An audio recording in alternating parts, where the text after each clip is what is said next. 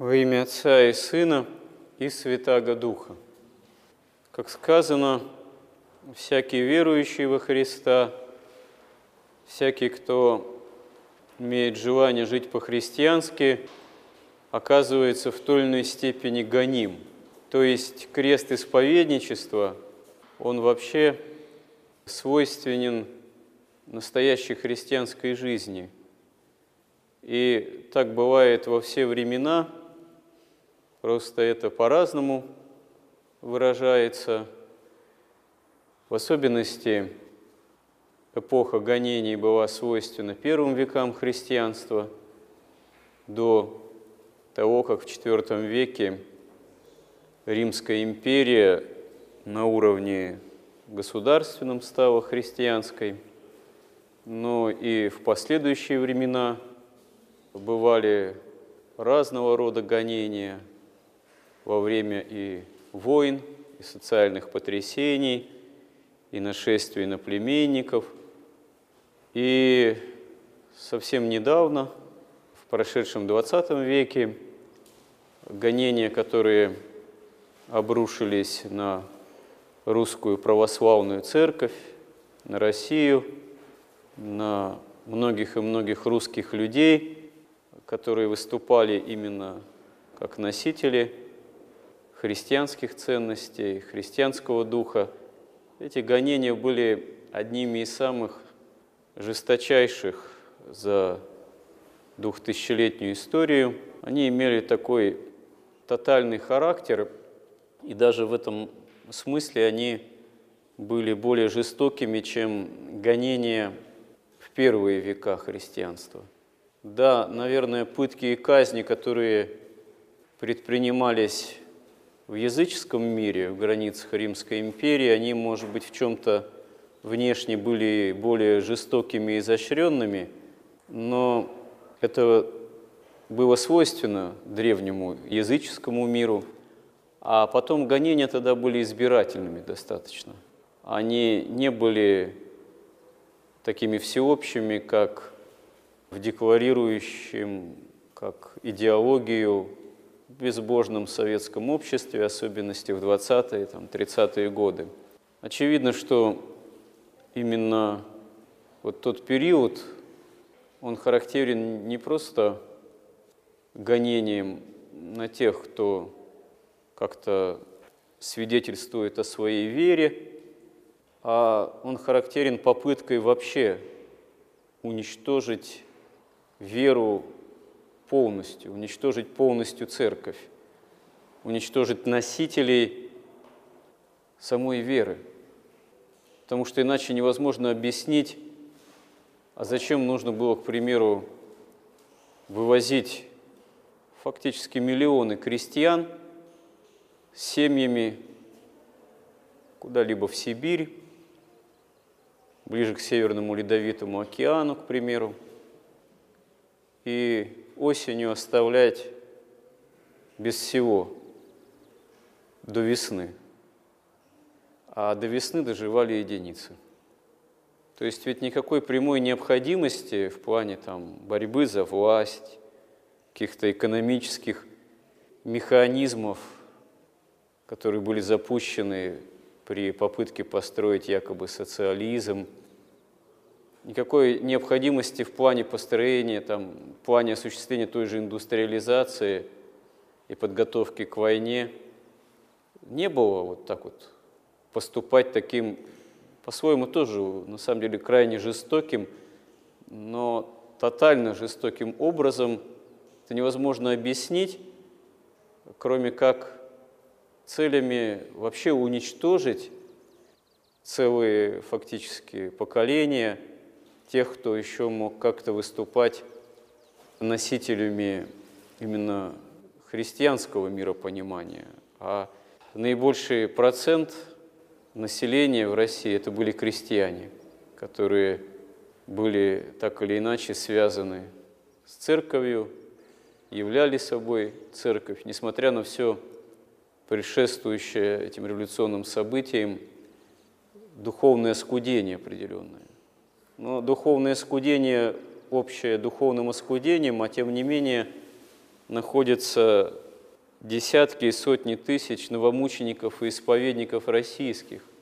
И благодаря их жертвенному терпению, их исповедничеству, наверное, русский народ все-таки уцелел.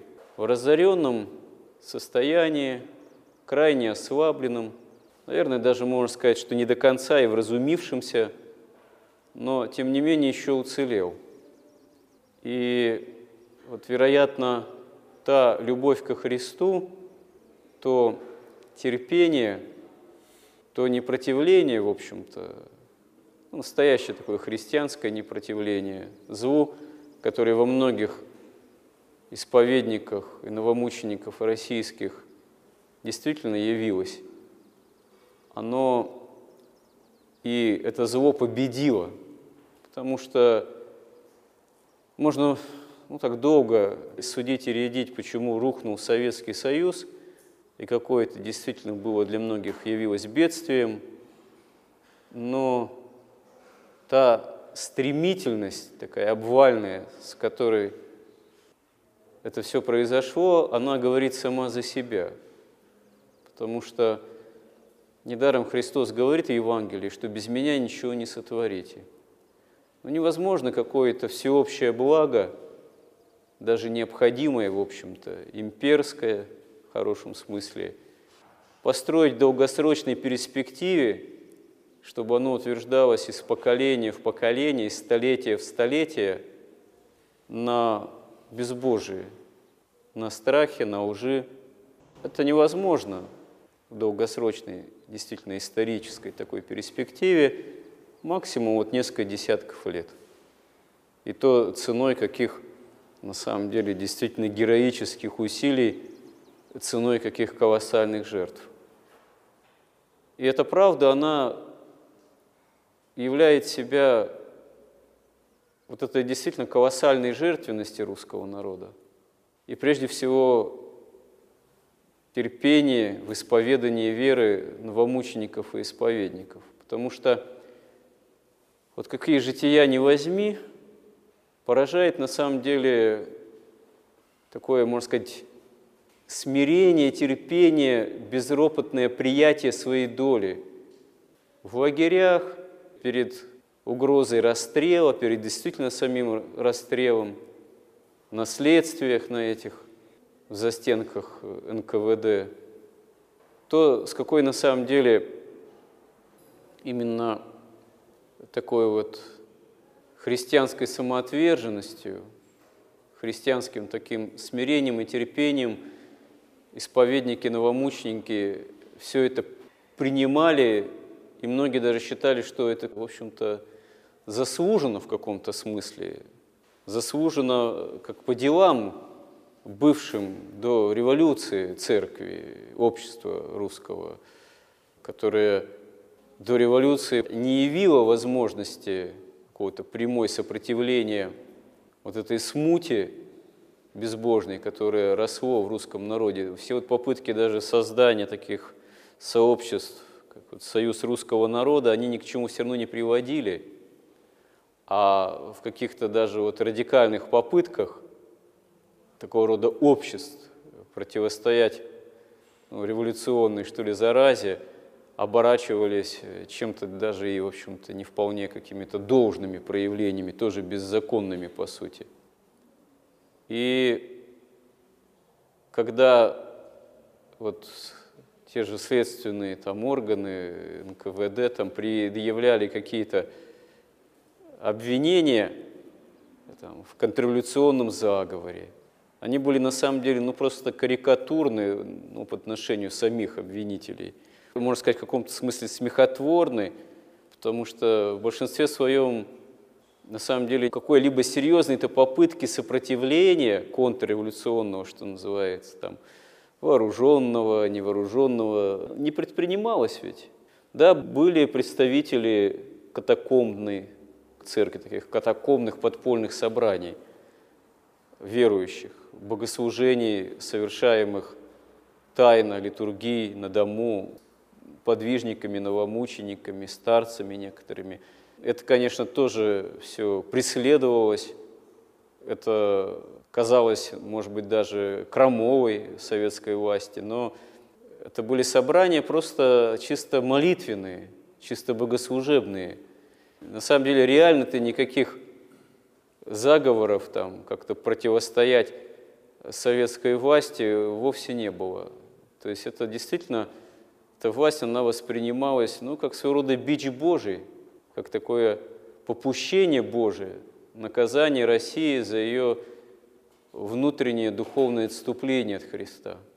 И то, что вот новомученики-исповедники, они вот это вот так вот воспринимали и в лагерях, в том числе уже в заключении являли такие вот именно примеры некого удивительного смирения именно по евангельскому слову, что благословляйте тех, кто вас проклинает, молитесь за гонящих вас. То есть любите врагов ваших. Это действительно такое вот явление в собственном смысле христианского духа. Потому что, ну, действительно, что можно было противопоставить, как можно было ситуацию изменить? Прошедшая гражданская война, она показала, что те, кто сопротивлялись большевикам, та же Белая армия, которая себя, кстати говоря, и не называла в то время Белой армией, потому что единства такого не было.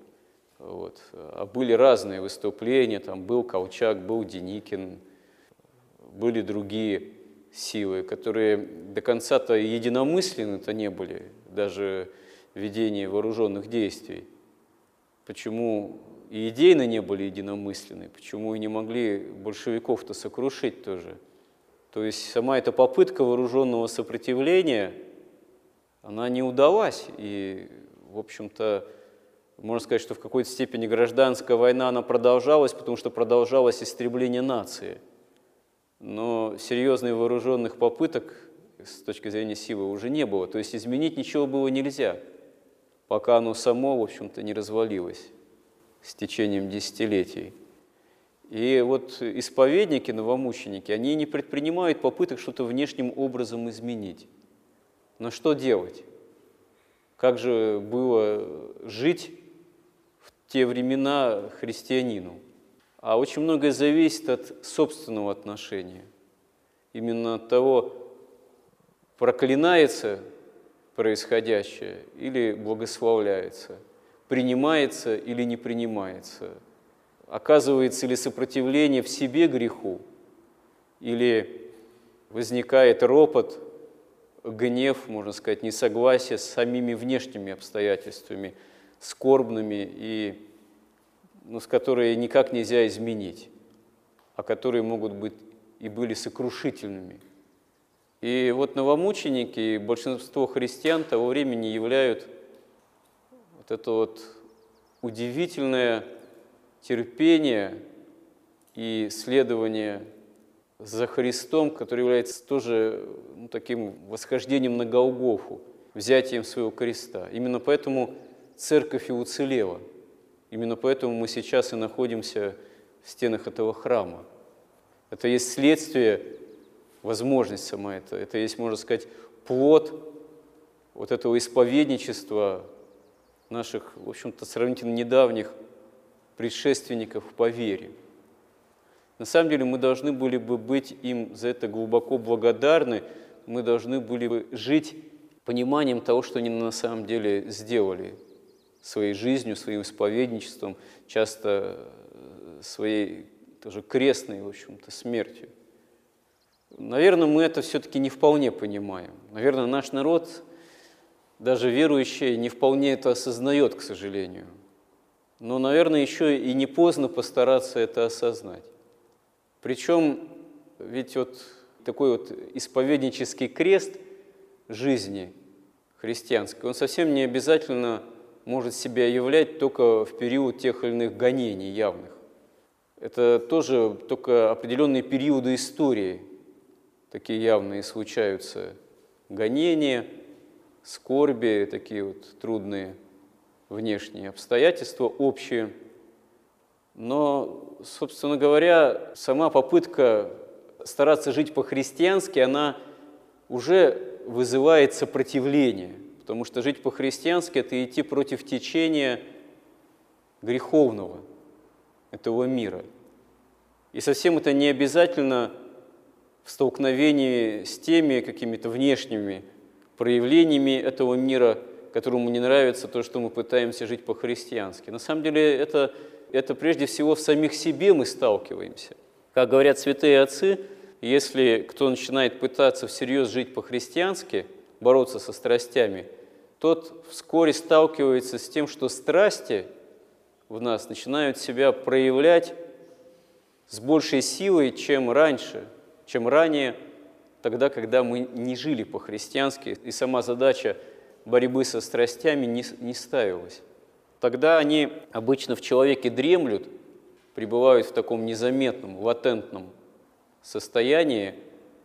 Можно сказать, дьявол тогда на человека не нападает, потому что что особо на, на того или иного человека ему нападать, если этот э, человек и так живет по стихии мира сего и плывет согласно общего греховного течения.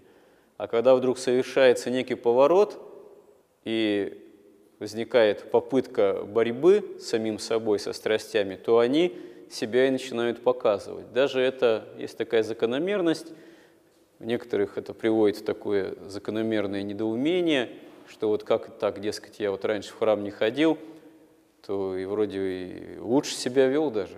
То есть у меня вот эта страсть себя как-то не проявляла, вроде даже я меньше гневался там или еще что-то на самом деле проявлялось в меньшей степени. А вот начал ходить в храм, и вдруг у меня вот эта страсть начала себя сильнее проявлять. Я как будто бы хуже стал. Как же так? Должно же вроде наоборот быть. На самом деле это не хуже мы становимся, а в нас начинает проявляться то, что действительно в нас и есть, и было, просто было в скрытом состоянии. А теперь проснулось, потому что решили вдруг, желая следовать за Христом, с этим бороться. И вот как раз когда какие-то такие вещи начинают происходить, этому не надо удивляться, этого не надо пугаться, ужасаться, паниковать.